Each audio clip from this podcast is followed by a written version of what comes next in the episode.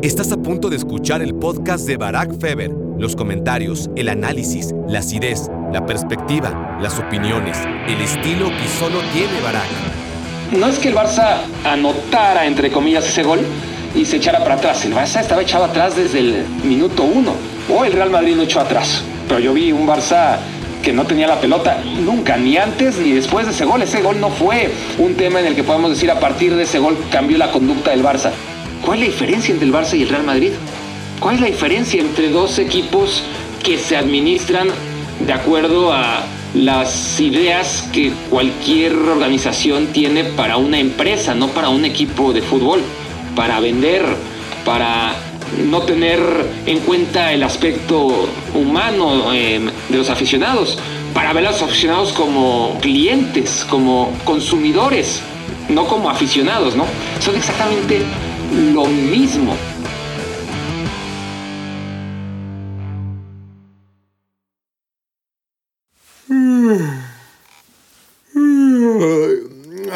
hola, hola, hola, bienvenidos. Hola, me quiero volver chango. Ay, gracias por hacerme su cómplice para matar el tiempo. Ah, híjole, ya pasó un día desde el Real Madrid-Barcelona y no me puedo quitar el sueño. ¡Qué bárbaro! A ver, ayer me pasó. Ah, ahora sí. Hola, hola, hola. Bienvenidos a Me Quiero Ver Chango. Muchas gracias por hacerme su cómplice para matar el tiempo. Dicho esto de manera un poquito más decente y sin tanta payasada, la verdad es que ayer eh, me pasó justo lo contrario a lo que me ocurre cuando hay un partido así, ¿no? Esté haciendo lo que está haciendo. Un partido así me dan ganas de hablar y de, y de decir cosas y de compartirlas y, y de, no sé, ¿no? Este, de, de, vivir la euforia del momento y no, y no dejar que pase al otro día porque, porque no importa cuántas cosas esté haciendo, ya saben, eh, me quiero volver chango, es prioritario y, y cada vez que hay un gran partido, o se acumulan muchos grandes partidos, toca hacer capítulo, esté haciendo lo que está haciendo, esté en donde esté. Pero no manchen, ayer tuve que hacer excepción, realmente no tuve ganas, o sea, de, hoy tengo muchas ganas, ¿eh? aquí estoy por eso, y ya obviamente habrá que que decir por qué el partido de ayer fue lo que fue, ¿no? Una, una basura. Pero ayer no estaba nada motivado y no hagas cosas que no quieres hacer. En esta vida, señores, señoras, niños, niñas, si algo les puedo yo dejar es, en esta vida ustedes no siempre pueden hacer lo que quieren hacer. Es mentira que puedan hacer lo que quieren hacer porque están limitados por muchas cosas, por principalmente el dinero, ¿no? El espacio, el, el tiempo, ¿no? Como quisiéramos regresar en el tiempo a corregir cosas, pero no, no, no podemos hacer lo que queremos hacer. Lo que sí podemos hacer casi siempre es no hacer lo que no queremos hacer. No queremos hacerlo. No quise grabar ayer, me quiero ver chango, no lo grabé, pero aquí estoy porque, porque hoy sí que quiero. Y además ayer, ayer estaba, ustedes no lo saben, eh, aquellos que son fieles seguidores del canal de YouTube, muchas gracias. Y si no lo son, pues denle una revisada a mi canal de YouTube, quizás, solamente quizás, no se van a arrepentir, sobre todo aquellos que están escuchando este podcast, porque los que lo están viendo, que ya son mayoría, no, no sé, tendría que ver los números. A, veces sí, a veces no, pero este podcast empieza a escucharse o a verse más a través de YouTube o a escucharse a través de YouTube más que a través de Spotify y de Google Podcast y de Apple Podcast y de todos los servidores de podcast. Así que bueno, si están escuchando esto por la vía tradicional, pues les invito a mi canal de YouTube. Si lo están viendo, pues hagan como que no escucharon nada porque ya están dentro. Y el tema es que ustedes no saben la frustración que es no poder subir un video, que, que estés preparando un video, que tengas problemas técnicos, que tu editor, saludos, Emilio, no agarre la onda y que al final te presente algo que dices, no, esto no lo puedo publicar, no con mis estándares de calidad. Y eso me pasa mucho, mucho. Y ayer además fue eso, me quitó ese tiempo, era decidir entre entre una cosa y otra, es decir, tratar de sacar el video que al final ni, ni siquiera pudimos sacar. Y, luego dije, puta, este, pues por lo menos voy a subir Me Quiero Volver Chango para que no quede este día sin subir nada, ¿no? Más cuando el video que, que hoy viernes sube, este, o vamos a subir, que es sobre los futbolistas de países que no son para nada, eh, no futbolistas, los cracks o, o, los jugadores muy destacados de países que no son para nada futboleros. Bueno, ese video que está, yo creo que ya salió en YouTube, para cuando estén escuchando esto, pues se retrasó y ayer era entre decidir, bueno, tratamos de sacarlo o hago me quiero volver chango. Y como tenía tanta hueva hacerme quiero volver chango, dije, bueno, voy a tratar de sacar este video, pero no salió. Y me quedé sin una cosa ni otra, lo cual fue bastante angustiante y me fui muy enojado a, a dormir eh, la noche de ayer. Pero bueno, ya, ya desperté, ya me quité más o menos el sueño de encima porque qué bárbaro, qué partido de hueva. A ver, para empezar, todo lo que rodea ahora mismo al Barcelona y al Real Madrid. Esa es mi primera reflexión, es muy rápida. Pero yo crecí creyendo que el Real Madrid y el Barcelona eran distintos. Eran dos equipos que, pues como ocurre en todas partes, ¿no? Eh, Juve de un lado, Inter del otro, en Italia, en Inglaterra, Liverpool y, y Manchester United. Alemania, pues ha cambiado, ¿no? Pero, pero recientemente los dos equipos que más se quieren distanciar el uno del otro es el Bayern Múnich y el Borussia Dortmund, etcétera, etcétera. Y, nos vamos a todas las ligas del mundo, Universitario y Alianza de Lima, U Católica y yo de Chile, River y Boca, Corinthians y Palmeiras, Chivas y América, etcétera, etcétera, etcétera. Eh, el chiste es que, que, sean equipos distintos, ¿no? Que no solamente tengan un escudo y un color distinto, sino que más allá de los futbolistas que van pasando por cada institución, tengan una cultura definida, rasgos que hacen distinto un equipo del otro, historias que contar distintas, ¿no? Y yo realmente crecí pensando que el Barça era distinto al Real Madrid. Yo, lo primero que soy en esta vida es antimadridista, desde niño. Desde niño, esto tiene un origen que no sé yo localizar. Toda esta es una historia que he fabricado basado en mi intuición más que en mis recuerdos y son las piezas de rompecabezas que conociéndome supongo que más o menos fue así la historia. Pero la historia de, por qué empecé a odiar al Real Madrid fue, yo era niño, muy, muy pequeño, me, gustaba mucho, mucho el fútbol. Estoy hablando de 1986, por ahí, yo tenía cuatro años y, ya me gustaba mucho. Pero no tenía evidentemente ningún tipo de conocimiento, ¿no? Eh, todo lo que sabía de fútbol lo iba yo adquiriendo en el día a día. No es como cuando creces y pues ya puedes ver atrás y comparar el presente con el pasado, ¿no? Y tener una perspectiva de las cosas. Aquí, cuando empiezas a seguir algo, en este caso un niño de 4, 5 años, digamos, que sigue el fútbol por primera vez, pues todo lo que va adquiriendo es el ahora, el ahora, y no tiene esa perspectiva, ¿no? De, para poder valorar, mira, esto que está pasando ahora es extraordinario o no es extraordinario en función de lo que pasó el año pasado y hace dos y hace cinco y hace diez y hace veinte. ¿no? Entonces, yo veía a Hugo Sánchez por todos lados. Creo que no sabía ni leer o estaba empezando a, aprender a leer, pero los espectaculares en la calle, Hugo Sánchez, y en la televisión Hugo Sánchez, y en todos lados Hugo Sánchez, yo, ¿por qué? mal, o sea, también tengo que poner en contexto, ¿no? Abrir otro paréntesis, y yo, y eso lo mantengo hasta ahora, cada vez que veo una película, cada vez que veía en ese momento caricaturas, yo con los malos, yo siempre con los malos. Yo, Gargamel, me frustraba que no agarrara a los pinches pitufos, me desesperaba. Yo, yo, yo era 100% Gargamel y quería que Tom atrapara a Jerry y hasta la fecha guardo la esperanza que el coyote destripe al correcaminos porque tiene hambre el pobre coyote y nadie piensa en él. Y el correcaminos es mamón, además. Este, y, y mi caricatura favorita, bueno, los supercampeones, yo aficionado a muerte del franco canadiense, de, de Steve Huga y de Richard Tex Tex. ¿no? El New Pin no lo puedo ver ni en pintura. y, este, y, mi caricatura favorita de niño eran los Thundercats y yo era de Munra. Yo este, no quería que me regalaran la figurita de Leono, sino de Munra. Era la, ¿no? Y, y de He-Man Skeleton, por supuesto, 100%, y tenía mi disfraz ¿no? de Skeleton.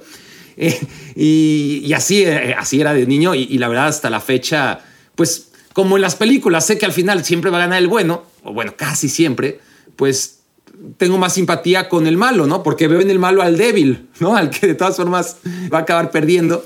Y seguramente por eso también era como, a ver, este, estaba harto, ¿no? De, de ver a Hugo Sánchez por todos lados y tan admirado y tan idolatrado. E insisto, yo de cuatro o cinco años, ¿no? No tenía la perspectiva de decir, a ver, es que esto es extraordinario, no se ha vivido en los últimos 50 años en México y no se vivirá en los próximos 50 años, por lo menos, ¿no? Una figura de este calibre que haya nacido en, en México. Eso yo no lo podía saber, ¿no? Entonces, yo no tenía una familia futbolera, para nada. Los que ya hayan escuchado esta historia, que serán los más fieles, perdón por repetirla, ¿no? Porque ya la conté en alguno de los primeros episodios de Me Quiero Volver Chango, quizás quieran seguir eh, escuchando o si no, le pueden adelantar. Pero sé que la gran mayoría se subieron al barco después, ¿no? Este, no están aquí desde el primer día, entonces quizás, este, solamente quizás les interesa y si no, pues también le pueden adelantar. Pero bueno, ya voy a acabar. El tema es eso, que yo no tengo una familia futbolera, ¿no? Este, nadie, mi mamá para nada, mi papá no lo fue y falleció cuando yo era muy niño de todas formas.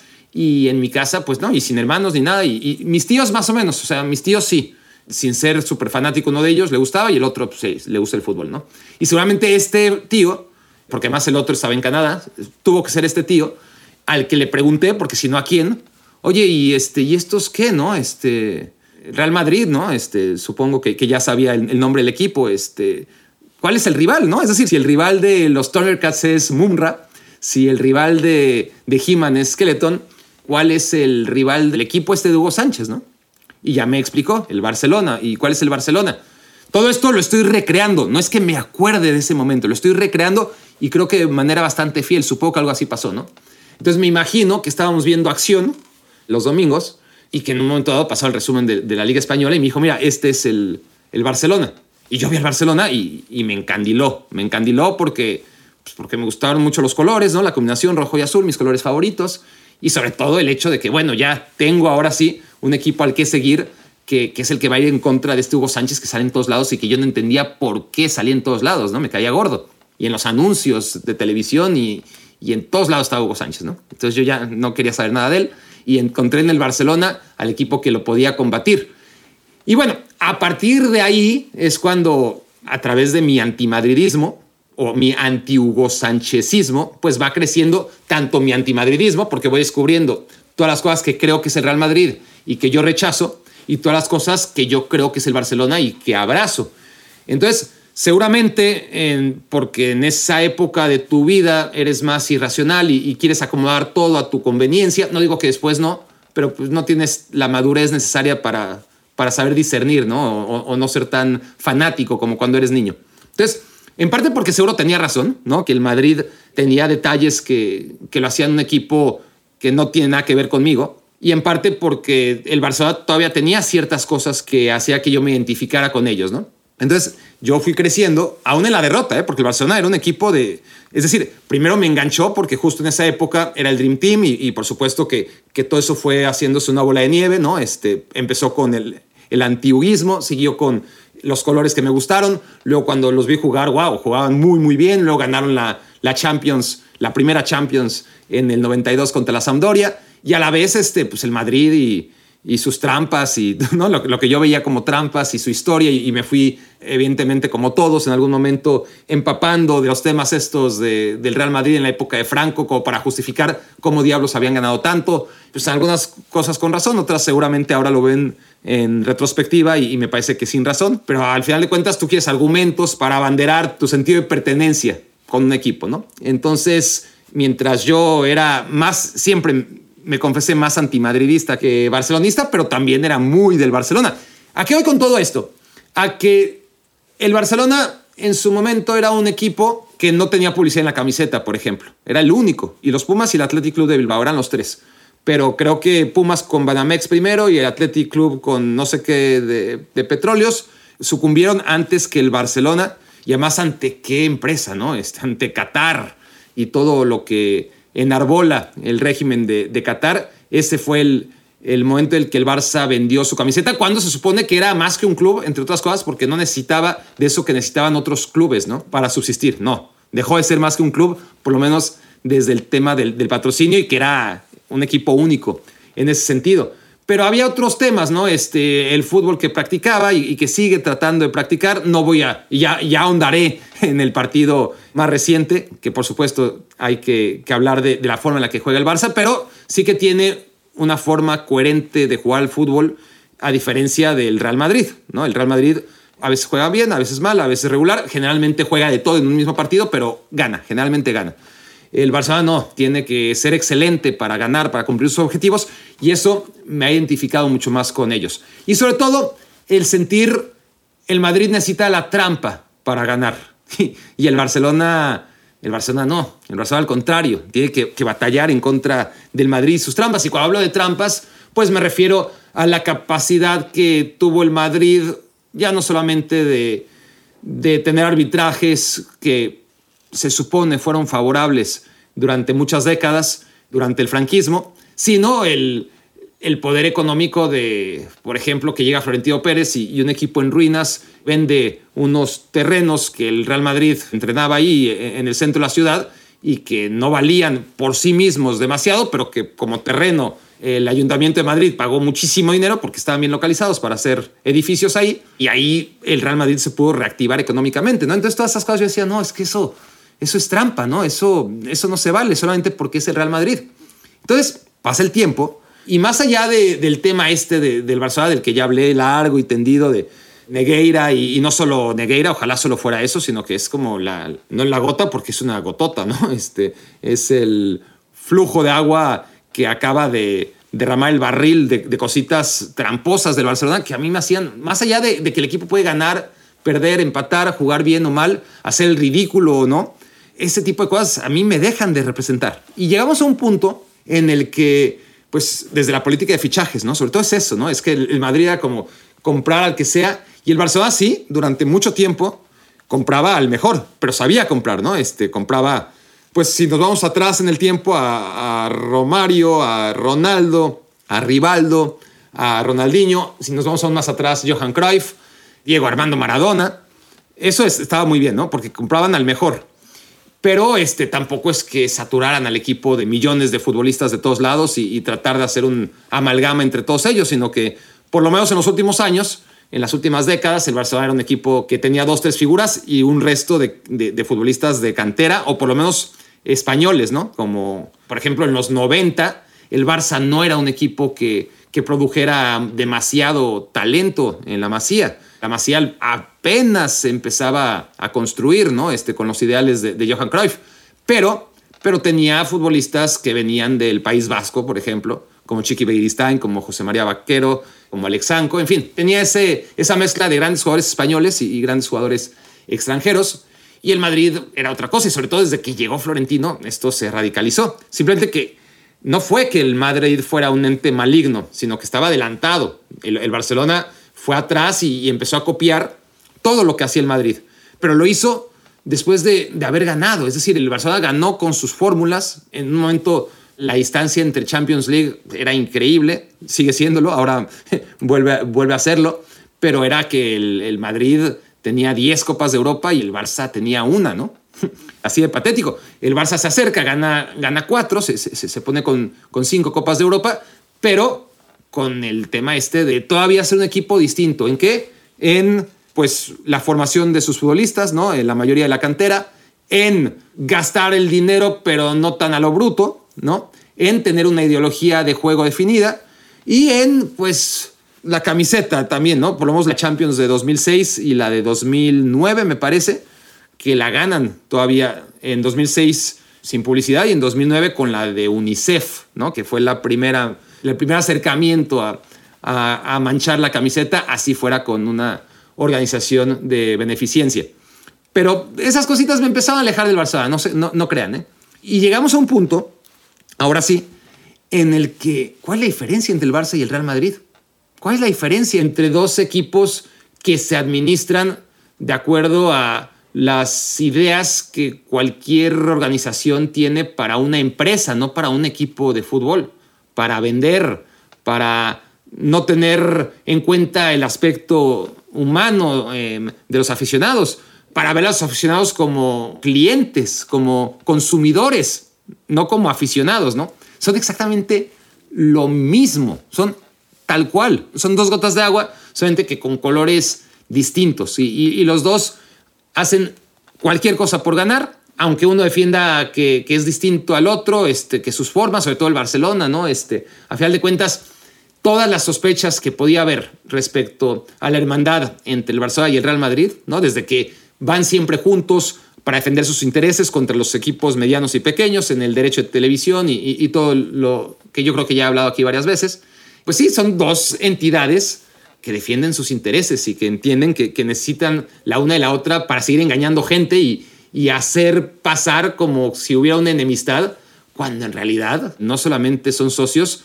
sino hermanos, ¿no? Eh, tanto que, que, el tema este de, del comunicado de todos los equipos españoles, menos el Real Madrid, a la hora de, de pedir cuentas sobre qué pasó con los depósitos al vicepresidente de los árbitros por parte del Barcelona durante tantos años, ¿no? Entonces, la verdad es que el tema Barça y Madrid, cosa que iba a decir que, que, era rápido, pero, pero claro, porque aquí lo tenía nada más como un apunte de Barça y Madrid, PAN y PRI, es decir, hay muchos ejemplos de empresas o de partidos políticos que se manejan como empresas o de equipos de fútbol que se manejan como empresas, etcétera, que al final son eso, que tienen la misma estructura, los mismos ideales, persiguen exactamente lo mismo. Entonces, por más que el PAN y el PRI durante tantos y tantos años hayan fingido que eran cosas distintas, no, no lo eran. Creo que ahora nos queda claro a, a la gran mayoría. Bueno, a mí me tocó vivirlo desde adentro, Tebasteca y Televisa, ¿no? Eh, una época en la que sí, este, pues Cimevisión era una empresa pequeñita y, y era distinta, pero en cuanto se convirtió en Tebasteca, a pasos agigantados, empezó a ser Televisa 2, ¿no? Este, Televisa era el canal 2, el 4, el 5, el 9, y luego el 7 y el 13 era como lo mismo, pero un poquito más low cost, ¿no? Lo único que le diferenciaba, si acaso, era que tenía los derechos de los Simpson. ¿Qué más? Que, bueno, este, ventaneando con Patti Chapoy, que era distinto en su momento, digo yo. José Ramón Fernández, por supuesto. Y algún momento alguna telenovela como Café con aroma de mujer o mirada de mujer. Son dos distintas, ¿no? En fin, ustedes, algunos sabrán de qué estoy hablando. Pero a final de cuentas, Salinas Pliego pues, se convierte... Bueno, antes de convertirse en Donald Trump 2, que ahora ya este, hasta Donald Trump parece una persona sensata y, y simpática comparado con Ricardo Salinas Pliego, el tema es que no es ese afán de protagonismo y de, aparecer en todos lados y, en fin, antes de, que tuviera todo eso, de que, de que se volviera loco con las redes sociales, pues ya era evidente ese afán de, ser, no querer ser distinto, ¿no? Ser, ser, lo mismo, hacer dinero, vender, vender televisiones en Electra con la excusa de tener un canal de televisión y, obviamente un noticiero que pudiera servir de, alguna manera como, como presión política para los intereses, ¿no? De, del grupo Electra. Pero a lo que voy es que Televisa y Azteca, desde dentro, pues por lo menos en deportes, teníamos esa cultura que, que nos había heredado este, e instruido tanto José Ramón como, como Faitelson, ¿no? Sobre, sobre una rivalidad casi a muerte, ¿no? Este, íbamos a los entrenamientos y a los partidos y, queríamos imponer nuestro, nuestro trabajo sobre el de los demás y, cuando digo los demás me refiero a, lo, a los de Televisa y, los veíamos feo y, a veces los saludábamos, pero si eras un niño mamón como yo, definitivamente a la mayoría no los saludabas. Y este, mientras, mientras Azcárraga y Salinas Pliego estaban jugando al golf juntos, ¿no? Por supuesto que, que la rivalidad era algo que les servía a ellos para hacer pensar que a sus consumidores o incluso a, sus trabajadores que, que había una causa por la cual pelear distinta a la de los otros, ¿no? Ese sentido de pertenencia que siempre es tan importante, tanto para la gente que trabaja para ti como aquellos que son tus consumidores.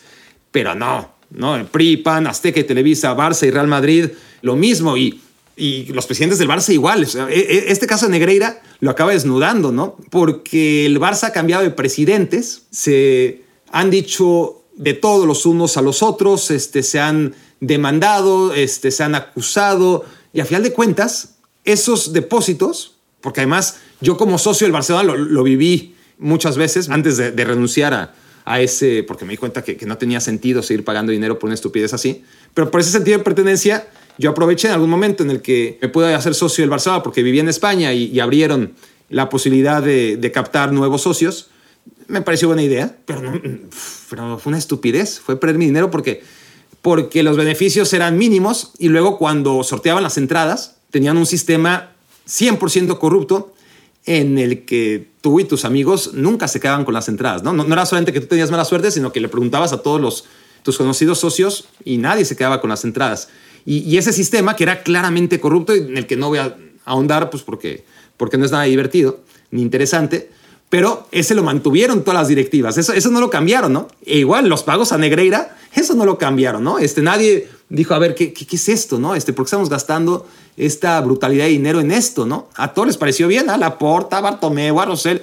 Entonces, también políticamente son la misma basura. Todos, ¿no? El Laporta, Bartomeu, da lo mismo. Entonces, Tenemos ese, ese tema con el Barça, ¿no? Como preámbulo a este partido, como para justificar por qué me pareció a mí ya menos interesante que nunca ya desde el inicio, por el contexto en el que, pues, ¿cuál es la rivalidad? ¿Cuál, si al final hay un momento de crisis tan importante en el fútbol español en el que todos los equipos se están juntando para pedir cuentas, ¿qué onda con el Barcelona? Y, y con esa trampa. Todos menos el Real Madrid. Entonces, ¿cuál rivalidad? O sea, ¿cuál es el...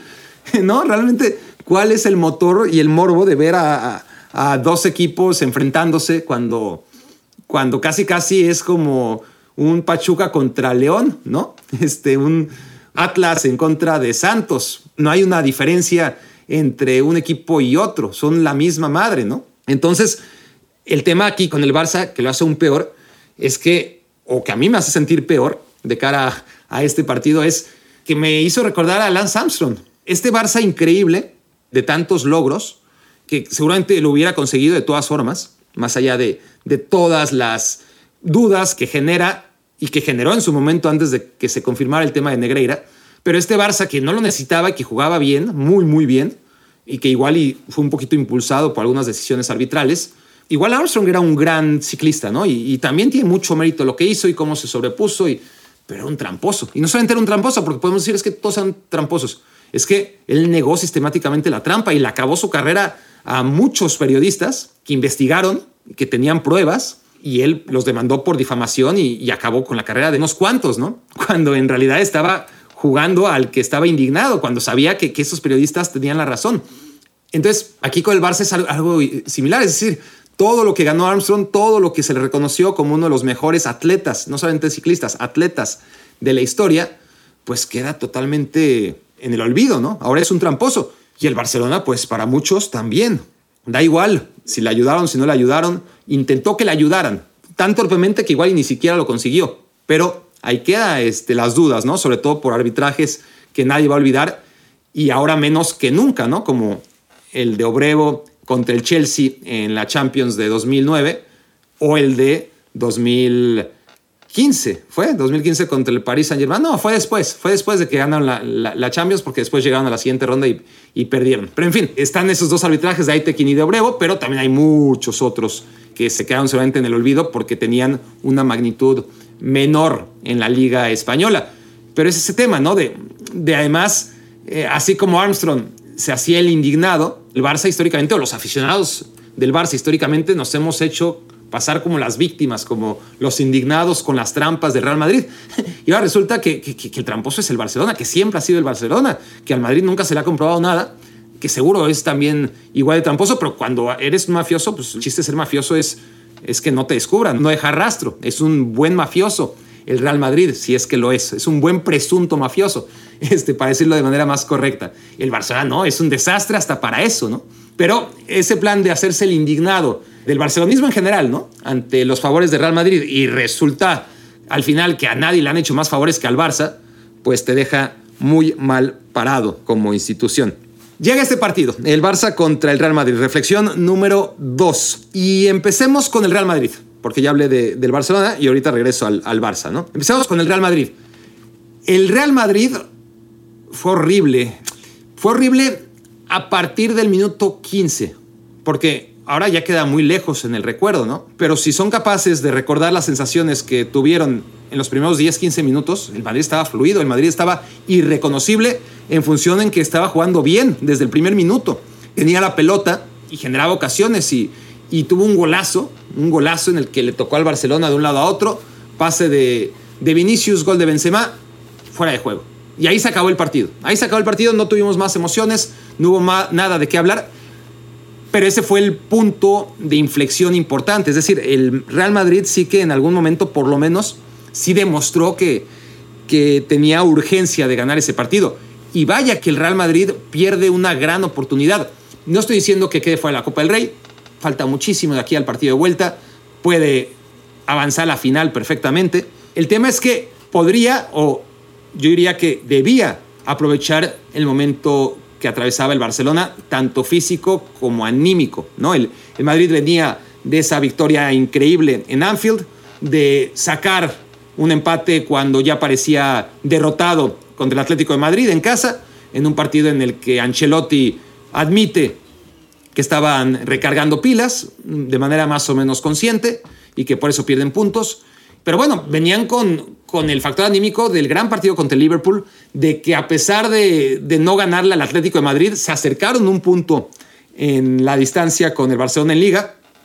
Y era el momento de aprovechar que el Barça, todo lo contrario, venía de quedar eliminado en la Europa League, de perder en contra de Almería, la posibilidad de irse a 10 puntos del Real Madrid y por el contrario vieron recortada su ventaja de 8 a 7 puntos, perdiendo además por primera vez en su historia ante un equipo que está en la zona de descenso o peleando la zona de descenso como es el Almería. Y todo esto debió ser aprovechado para que el Real Madrid y yo siempre digo esto, el Real Madrid desaprovecha muchas oportunidades de golear al Barcelona, ¿no? De quitarse encima una de las 4, 5, 6, 7 goleadas que ha recibido el Barcelona en los últimos tiempos, el, el 5 a 1 en el Camp Nou con Lopetegui, el 5 a 0 en el Camp Nou con Mourinho, el 6 a 2 que recibe Juan de Ramos en el Bernabéu, montón de, de 3 a 0, un par de 4 a 0, el último conseguido por Xavi hay muchísimas, pero muchísimas goleadas, como 10 goleadas del Barça al Madrid en estos últimos años y del Madrid al Barça no.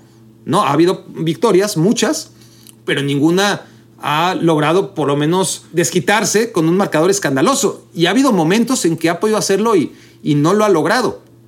Y este era un momento. Y era un momento, más allá por la goleada, era un partido de ida, era una posibilidad de acercarse a la final. Todo eso está bien.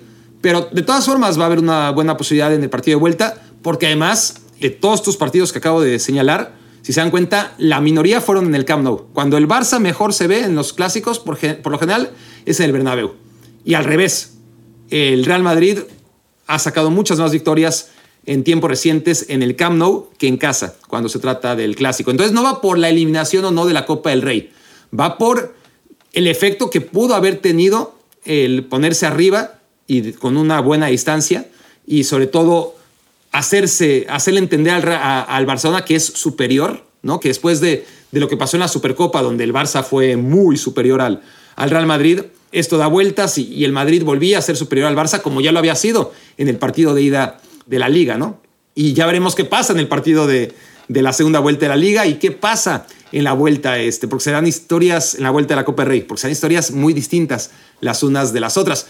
Pero sobre todo era la posibilidad de dejar al Barcelona con muchas dudas de cara a lo único que le queda al Barcelona. Y lo único que le queda al Barcelona, claramente, es la liga. Ya el Barcelona se puede olvidar de todos los días de la semana que no sean sábado y domingo, salvo el partido de vuelta en contra del Real Madrid, para el cual todavía falta un mes. Entonces, esa victoria en Copa del Rey, holgada, que podría haber aprovechado por el momento anímico, por el momento físico que vivía el Barcelona, sobre todo no hay que olvidar que, que, los jugadores más determinantes, Lewandowski, Dembélé y Pedri, sin ninguna duda los tres jugadores más determinantes del Barcelona, no salieron a la cancha del Bernabéu y eso el Real Madrid lo sabía y, y el Real Madrid no pudo aprovecharlo. No es que no quisiera, lo intentó en los primeros minutos, estuvo realmente fluido, no encontró el gol y cuando lo encontró estaba en fuera de juego y luego se desdibujó totalmente ante una buena defensa del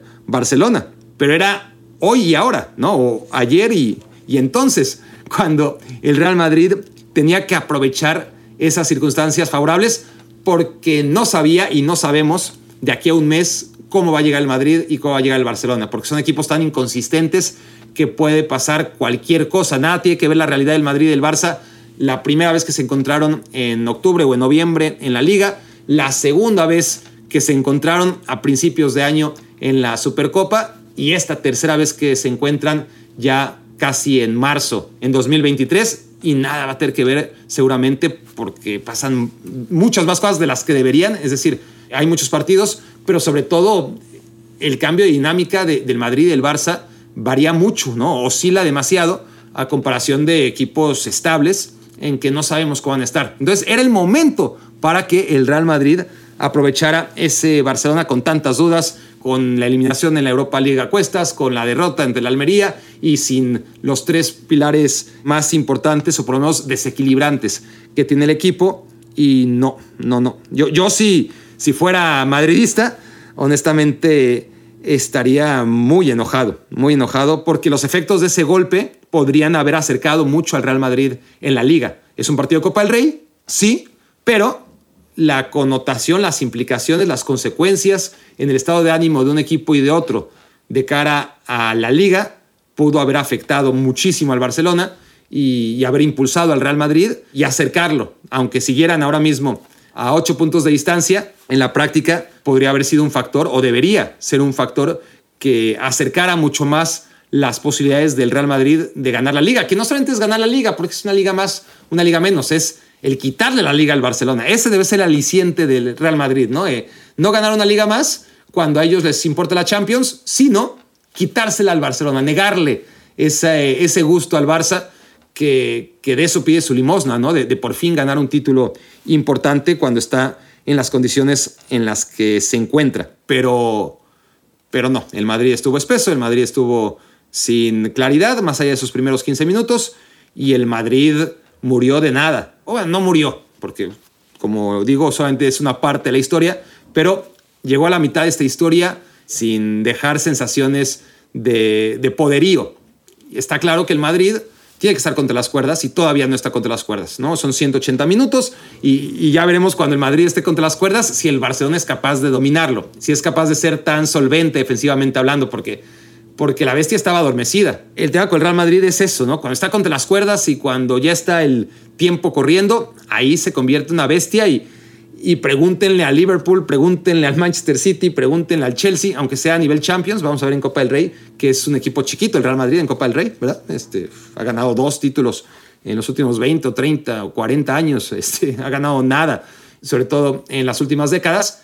Pero bueno, más que la Copa del Rey, insisto, ¿no? Es como un gran partido, un gran escenario y ahí es cuando no importa si el otro puede ser un temible oso grizzly o un, qué sé yo, un tigre asiático de Bengala.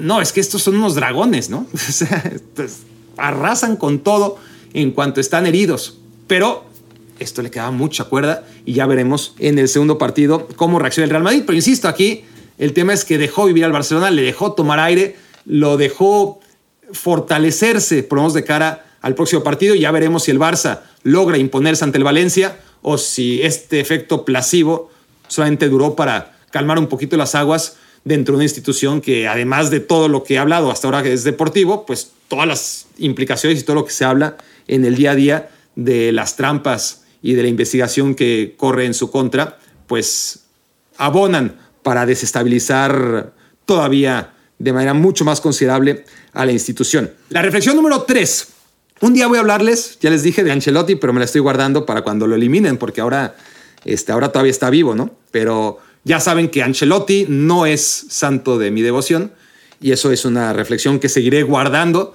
porque ahora me parece ventajista, pero no lo suficientemente ventajista como cuando realmente esté eliminado de la Copa o de la Liga o, de cualquier... de la Champions, no. En la, si, si lo eliminan de la Champions, que no lo creo, en algún momento me la voy a guardar pero tarde o temprano, es decir, el, Madrid no va a ganar el triplete, ¿verdad? Eso está claro. Entonces, en algún momento les hablaré de mis argumentos en contra de Ancelotti, pero partidos como este no hacen más que ratificar mi hipótesis sobre que me parece un técnico sobrevalorado, tomando en cuenta todo lo que ha ganado y todo el respeto que, que debe merecer un tipo con, pues con la cantidad de Champions, sobre todo con la cantidad de Champions que ha ganado Ancelotti, pero en contexto Champions sí que puede ser un técnico muy válido para ciertos equipos como es ahora el Real Madrid, por eso no lo convierte en el mejor técnico de la historia, ni mucho menos, pero ya, este, ya, ya reflexionaré al respecto en otro episodio. Aquí la reflexión número 3 toca, ahora sí, el tema del Barcelona, ¿no? el, el tema de, de cómo logra la victoria el Barcelona todo lo que ha enarbolado el Barcelona a través de los años, jugando mal, jugando bien, jugando peor, jugando de manera excelsa o jugando más o menos, pero ha sido buscar la pelota, tener la iniciativa siempre, eh, no especular y jugar de cara a que, al reconocimiento de que esto es un espectáculo y que para competir en él no hay mejor manera que velando y, siendo el guardián de un fútbol ofensivo, un fútbol atrevido y sobre todo con iniciativa. Y eso significa tener la pelota.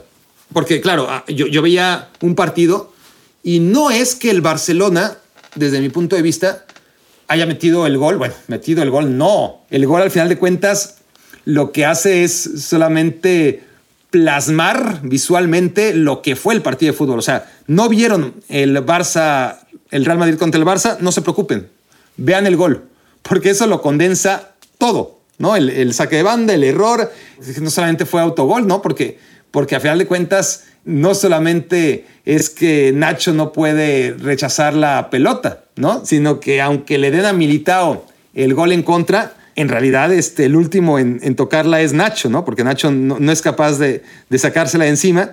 Y entonces el único gol del partido viene a través de una, diría yo, aunque se lo dan el autogol a Militao, de una asistencia a Militao y, autogol de Nacho en una ocasión que, que sí eh, logra forzar el Barcelona presionando al Real Madrid y en que Kessi saca ese disparo que al final rebota ¿no? en Courtois y después en, en Militao y que acaba de, de meter en su portería Nacho. Esa jugada lo resume todo, pero a lo que voy es que no es que el Barça anotara, entre comillas, ese gol y se echara para atrás. El Barça estaba echado atrás desde el minuto uno. O el Real Madrid lo echó atrás. Pero yo vi un Barça que no tenía la pelota nunca, ni antes ni después de ese gol. Ese gol no fue un tema en el que podemos decir a partir de ese gol cambió la conducta del Barça. Ahora, el Barça fue un equipo que estuvo a expensas de lo que hiciera el Real Madrid durante todo el, partido y el Real Madrid hizo muy poco. Quitado esos primeros 15 minutos, hizo nada. El Barcelona, eso también se trata de defender, ¿no? Y, y por una vez defendió bien. Y yo siempre he sostenido que más allá del romanticismo del Barça y de que el Barça sí necesita jugar bien para ganar, eh, históricamente no es como el Real Madrid que puede ganar de cualquier forma, el Barcelona se va a acercar a sus resultados óptimos solamente acercándose a la excelencia. Y cuando ha probado de la otra manera, le ha quedado claro que eso no es el Barça, ¿no? No, es un equipo que pueda jugar a ser conservador porque no es algo que, que lo lleve en la, en la sangre, en el ADN, en, el día a día, en el crecimiento de sus jugadores, este, los que salieron de la masía y aquellos que, que llegaron a entrenar y, desde el primer día les dijeron, esto es el Barça y, a esto juega el Barça. No es un equipo que compita defendiéndose. Entonces, más allá del romanticismo del Barça, tiene que jugar de una manera, más allá de, la coartada que siempre es para el Barça decir uno, y esa ya se está cayendo a mil pedazos, ¿no? Uno, sí, el Madrid ha ganado más, pero con trampa. Así que nosotros estamos contentos, ganando menos, pero con la conciencia tranquila. Eso olvídense, eso ya se olvidó. Este, al contrario.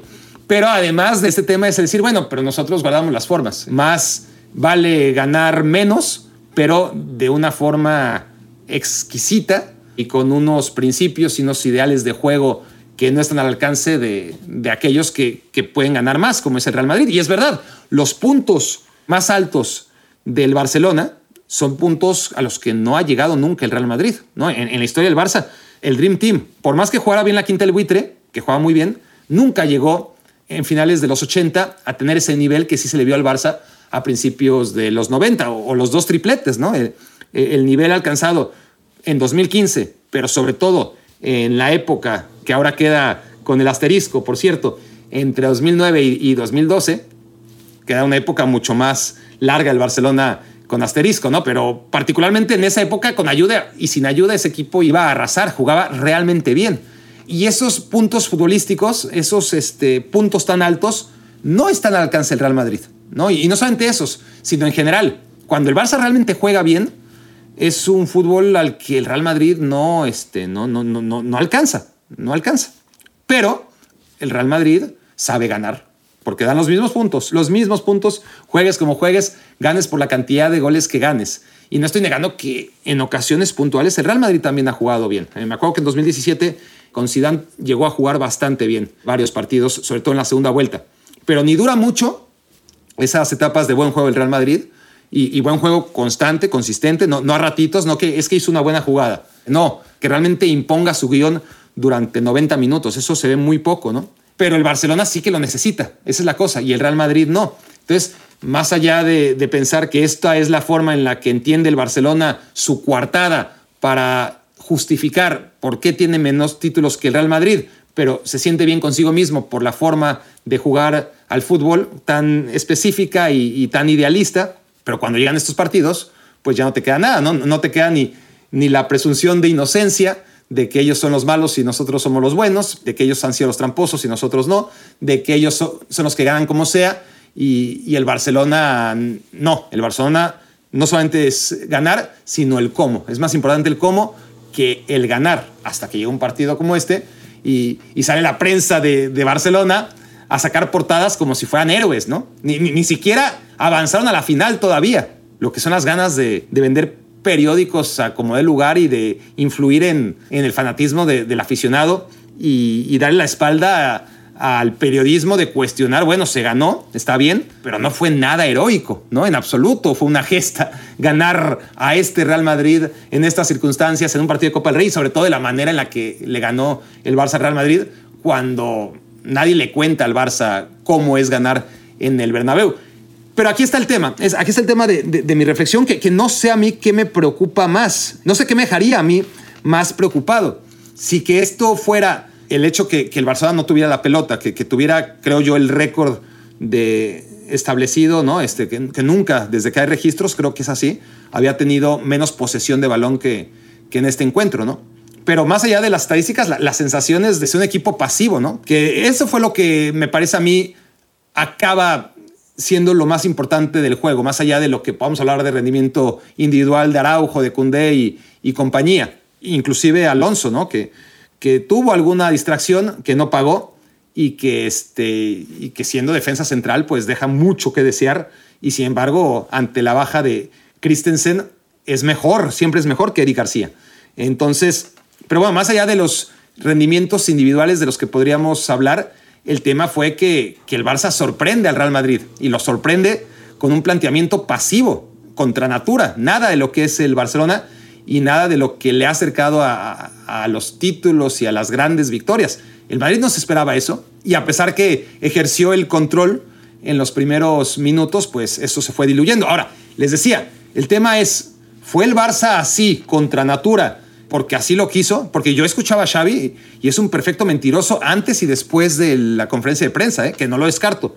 Pero me llamaría mucho la atención la facilidad de mentir cuando dijo en la conferencia de prensa previa al partido que a él estos partidos en el Bernabéu le motivaban más que otros, que tenía que ser sincero, pero que sí, que, que desde jugador es evidente que, que jugar contra el Real Madrid en el Bernabéu es algo que, que, motiva más que cualquier otro partido y que a él lo que más le motiva es llegar, competir, quitarles la pelota. Fue muy claro y específico en el quitarles la pelota.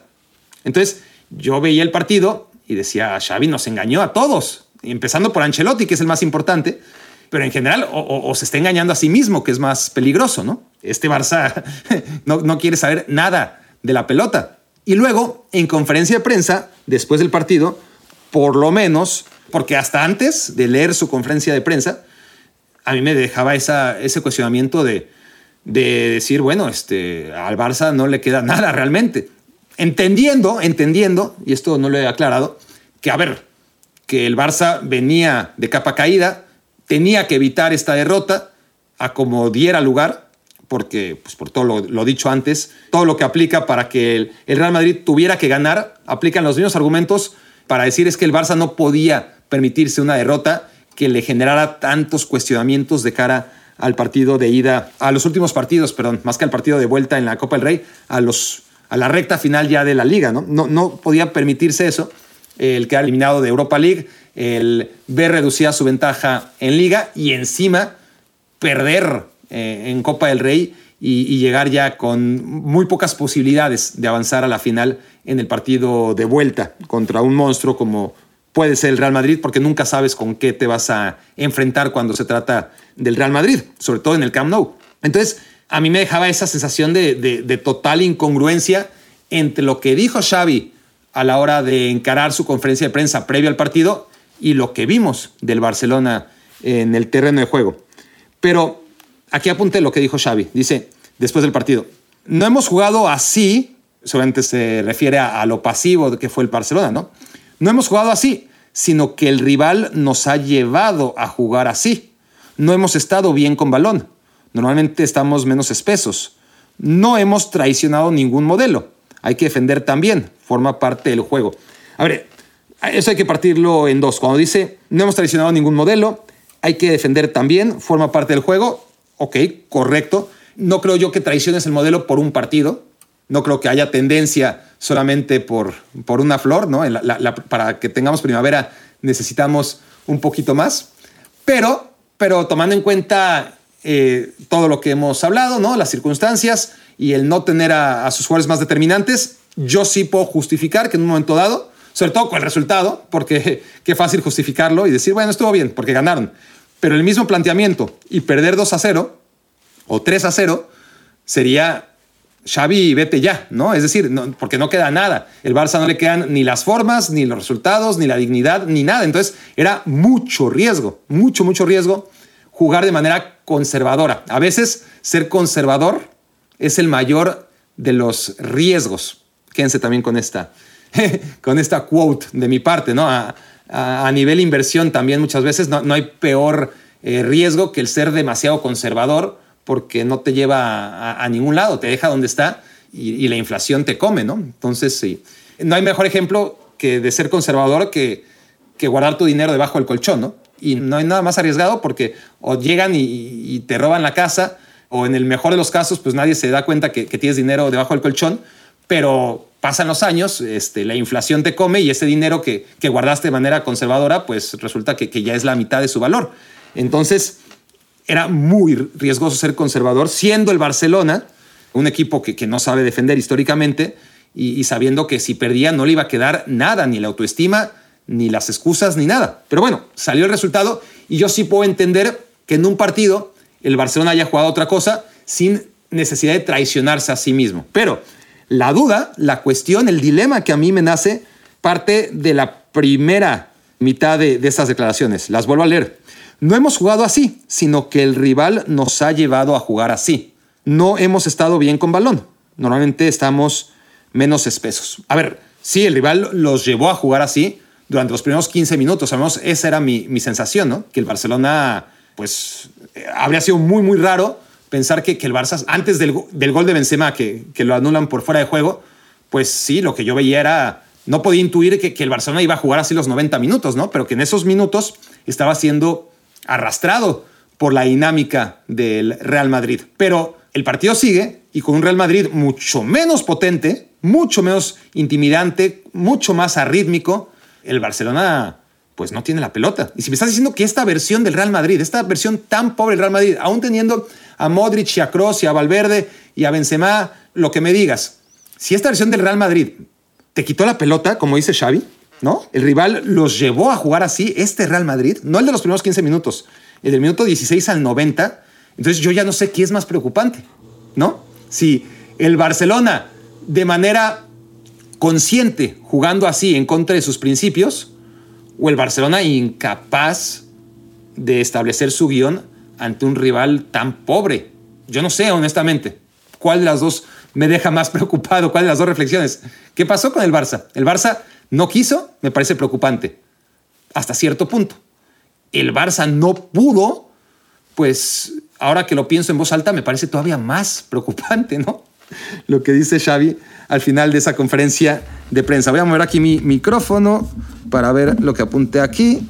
Este sorprende la pasibilidad del Barcelona, sí, este, los primeros, ya, prácticamente todo lo que había apuntado. Solamente quería descartar que, que alguna de mis sesudas reflexiones a lo largo del partido que, escribí ayer se me estuvieran olvidando, pero básicamente es eso lo que puedo compartirles del encuentro, no, no hay más, no hay más, la verdad es que dejó muy, muy poquito. La reflexión número cuatro, hoy juega el Napoli, hoy juega el Napoli o hoy jugó el Napoli, dependiendo de cuándo escuchen esto, y estoy emocionado, es mi mejor momento del fin de semana y llega muy pronto contra un gran equipo o un, sí, un equipo que juega muy bien, no, no, un gran equipo es el Napoli abaratamos tanto el término gran equipo que cuando realmente hay que usar la etiqueta, pues ya no, ya nos queda muy pequeñita, ¿no? Gran Napoli, no, tiene que ser algo mucho mayor. Si, si la Lazio es un gran equipo, imagínate lo que es el Napoli.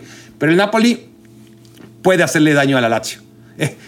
Y sobre todo la Lazio, ¿no? Este, claro que el Napoli puede hacerle, este, con, esto que tienen el mismo uniforme, colores similares. No, lo que quiero decir es, la Lazio puede hacerle daño al Napoli, sobre todo tomando en cuenta que el Napoli tiene partido de Champions League, que, que aunque tiene bien encaminada la eliminatoria, con toda la ventaja que tiene, no sé ah, si se va a guardar algunas piezas, con todos los puntos que ahora sí ya tiene el Scudetto más que en la bolsa. No sé si incluso es lo más sano para Spalletti tomar aire. La Lazio se está jugando puestos de, de Champions League, es el principal beneficiado de la sanción a la Juventus, porque el Napoli de todas formas iba a ser campeón, porque el Milan y el Inter de todas formas iban a meter a la Champions League, pero ese cuarto lugar es el al que se está aferrando la Lazio, además en una lucha, por si fuera poco, contra la Roma, ¿no? De por sí siempre es ver quién queda en noveno y quién queda en décimo, y con eso ya salvan la temporada. Ahora es quién queda en cuarto y quién queda en quinto. Con la gran diferencia que, que esto conlleva de, meterse o no a la Champions League. Entonces, bueno, es, es un partido que, que, es interesante, muy interesante y que, y que me motiva mucho. Estaba haciendo esta pieza, por cierto, ya para acabar, eh, de YouTube, que les invito a verla, por supuesto, recién estrenada, porque ayer no pude estrenarla, de los futbolistas que son de países pues totalmente random, ¿no? Que es muy difícil pensar en un futbolista importante en ese país antes del jugador del que, del que estoy hablando, ¿no? De los jugadores de los que hablo de República Dominicana, de Cuba, de Georgia, ¿no? Porque todo esto nace a partir del georgiano Vicha Kvaratskhelia, por supuesto. Entonces, yo haciendo esta pieza, ¿no? Este, metiéndome a la, a la vida de Kvaratskhelia, me entero en el internet que el cabrón es madridista. Digo, puta madre. Que, que su sueño es ganar la Champions con el Real Madrid. Yo digo, no mames. Algo, algo ya había escuchado, honestamente, pero pues ya ven que, que a veces vamos desarrollando pues esa capacidad de filtrar lo que oímos y lo que no oímos y lo que no nos conviene no lo oímos. Bueno, creo que ya había oído algo al respecto, pero ¡pum! inmediatamente cerré el oído, ¿no? Pero aquí no pude porque lo leí. Y dije, puta madre. Ojalá sea fake news, ¿no? Ojalá no, ya no quise saber más, pero pues no me sorprendería del todo, ¿no? Es algo que lo he vivido muchas veces, este, es muy triste. pero, pero sí es el sueño de Kvicha Kvaratskhelia, mi, mi absoluto ídolo. El jugador que más me ha emocionado. Ídolo, no, no puede ser ídolo. Eh, estoy diciendo, aquí estoy, obviamente cayendo en una hipérbole.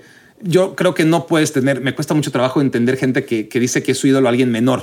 Es una cuestión de orgullo natural. No puede ser tu ídolo alguien menor que tú, por lo menos como veo yo las cosas. Entonces, Kvaratskhelia es un chico que me emociona mucho verlo. No es mi ídolo, pero me emociona mucho verlo jugar y me emociona más que es que caigo en la exageración, por supuesto, pero cuando vi a Lionel Messi las, las primeras veces, ¿no? La, versión Lionel Messi 2000, 2006, 2007, muy similar, ¿no? Eh, pero dentro de un marco distinto. No quiero exagerar tanto, pero, pero tampoco quiero menospreciar, yo menos que nadie, infravalorar lo que hace Vicha Kvaratskhelia un partido sí y al partido siguiente también. La consistencia en la magia y en la efectividad de cada decisión que toma en el terreno de juego. Me, emociona mucho, ya lo saben. Eh, con que hayan escuchado dos o tres episodios de Me Quiero Volver Chango, no creo que tenga que insistir demasiado al respecto. Y es una historia esta de, del futbolista que admiro y que me remonta a los tiempos de Sabio. Yo no sé si ustedes se acuerdan quién fue Sabio, si saben quién fue Sabio. Yo me acuerdo de a los 12, 13 años probablemente, seguía los partidos del Flamengo. De repente los pasaba en ESPN, pero los seguía simplemente por Sabio, Sabio Bortolini. Me encantaba, era un jugador de la selección sub-23 de Brasil en la época de Juninho, que acabó siendo más famoso, Juninho Paulista. Juninho Paulista o Juninho, no, Juninho Pernambucano, sí, el, el del Middlesbrough el de Atlético de Madrid que lesiona a Michel Salgado. Aquí es una charla de viejos que no sé cuántos me sigan el hilo. Pero el caso es que en esa época, este 1996, era, era la selección olímpica de Atlanta 96, que por cierto, vaya selecciones tuvimos en, en estos Juegos Olímpicos con, con Brasil, con Argentina, con Nigeria, generaciones increíbles. Les encargo esas Olimpiadas de, del 96. Pero bueno, en esa época, Brasil tenía este chico, eh, Sabio Bortolini, que nunca fue titular de la selección porque además era una época en la que estaban Romario, Ronaldo, era una locura, ¿no? A mí me encantaba, entonces veía al Flamengo solamente para verlo a él. Y, y he de confesar que era tanta mi ídolo, esto ya lo comenté alguna vez, mi primer email, mi primera dirección de correo electrónico era sabiobortolini.hotmail.com. Este, y era tal mi admiración, mi idolatría, ahí sí era, era mi ídolo total, sabio, que cuando lo ficha el Real Madrid, yo odiaba mucho al Real Madrid, de verdad, lo odiaba mucho. Y he festejado un gol del Real Madrid en mi vida. Era tanto mi amor, y no lo puedo controlar, era tanto mi amor por Sabio, y le estaba costando un poquito su adaptación en el Real Madrid, que cuando mete el primer gol, lo festejé. Lo festejé y, y me da vergüenza decirlo. Es el único gol hasta la fecha que he festejado del Real Madrid. Porque ni siquiera en momentos en los que, que fueron muy pocos, ¿eh? muy, muy pocos, en los que quizás el Barça estaba peleando con el Atlético de Madrid la liga y necesitaba que el Madrid le ganara al Atlético, por ejemplo, ese escenario que, que no se ha repetido mucho, pero si existió alguna vez, me vale, me vale que el Atlético le gane al Madrid. Ya veremos si, si el Barça gana la liga o no, pero que el Madrid pierda siempre, ¿no? Pero mi idolatría por Sabio fue tal que no lo pude controlar. Y en ese momento me avergoncé de mí mismo, pero ni modo, este, festejé el gol de Sabio porque pues, lo quería mucho, ¿no? Y, porque fue el primero, ya después ya me valió madres, este, ya, este, y además no pudo trascender en el Real Madrid y, y, ya no tuve yo esa paradoja, ¿no? De, de, de, odiar a un equipo mientras amaba a un futbolista. Pero, pero eso se repitió muchas veces. Obviamente ya voy creciendo y, y ya no tengo esa idolatría por jugadores de fútbol, pero pero a mí me encantaba Arjen Robben. O sea, yo cuando descubro a Arjen Robben en el PSV y luego confirmo mi admiración en la Euro de 2004, cuando estaba en el PSV, me parece que era así, ¿no? Arjen Robben era un futbolista que me gustaba mucho, tenía pelo, tenía pelo, jugaba en el PSV y acaba en el Chelsea, hasta ahí todo muy bien, pero luego cae en el Real Madrid. Yo, puta, cuando lo fiche el Real Madrid, se me cae el ídolo. O sea, ahí sí es como Dios, este, qué coraje, ¿no? Este, Arjen Robben, mi jugador favorito, o uno de mis jugadores favoritos, pero, pero muy, muy arriba, se va al Real Madrid. Y me ha pasado una y otra y otra vez, con algunos casos más mainstream, ¿no? Como Zidane. A mí me encantaba Zidane y a quién no. Y cuando llega al Real Madrid dices, puta madre. Bueno, lo, de Figo ni hablar, porque además, pues, evidentemente es un tema aún distinto, pero mi jugador favorito, el Barça, y, se va al Real Madrid, el capitán. Pues porque Guardiola era el capitán, pero no jugaba nunca porque siempre estaba lesionado, ¿no? Y James Rodríguez, que me encandiló, me encandiló en el Mundial de Brasil 2014, pues ni taro ni perezoso llega al Madrid y hace lo, lo, que siempre hace, ¿no? Fichar al ídolo de Barak. Ídolo entre comillas, James no era mi ídolo, pero me encantaba, o sea, me, me encandilaba. Y, y, a no, con la Copa del Mundo que hizo, con los golazos que hizo, sobre todo aquel en contra de, de Uruguay. Pero lo de James en, en, esa Copa del Mundo realmente era que lo fiche un equipo grande, pero que no sea, por favor, el Real Madrid, pero es demasiado pedir. Entonces esa es la historia, esa es la, mi triste historia, ¿no? Que, también va contribuyendo al desprecio, ¿no? Porque encima va y, arruina a mis jugadores favoritos, ¿no? Porque ¿qué fue de Sabio? ¿Qué fue de Robben? ¿Qué fue de Zidane? ¿Qué fue de James? No solamente se fueron por el lado oscuro de la fuerza, sino que además los arruinaron. Ojalá, ojalá que no ocurra eso con Vicha Kvaratskhelia. Ya, ya estoy muy viejo como para pedir cosas. Es una de mis últimas voluntades. Que Vicha Kvaratskhelia triunfe, que gane la Champions, que sea en el Napoli de preferencia, y si no, que sea en cualquier equipo, pero que no sea en el Real Madrid. Esto fue Me Quiero Volver Chango. Muchas gracias por haberme hecho su cómplice para matar el tiempo. Escuchaste el podcast de Barack Feber. Toda la información de los deportes con un toque de Barack.